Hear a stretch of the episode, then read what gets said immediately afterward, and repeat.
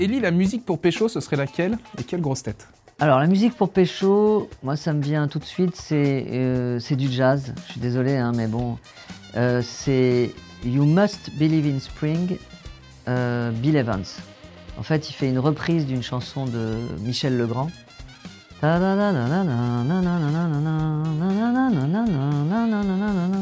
vois, t'as déjà envie de me pécho. Et la personne, évidemment, serait Joyce Jonathan. La question que tu n'as jamais osé poser Ah, une grosse tête. à une grosse tête. Daniel est venu.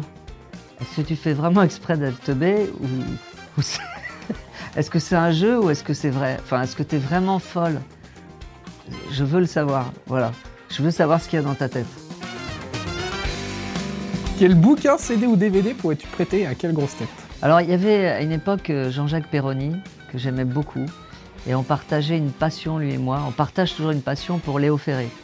Et il a eu la gentillesse de m'offrir des livres euh, euh, euh, qui parlent de Léo Ferré, des biographies, des recueils de poésie, des recueils de, chansons, etc.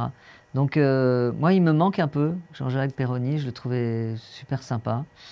Donc, c'est à lui que j'offrirai, pour le remercier, un livre sur Léo Ferré.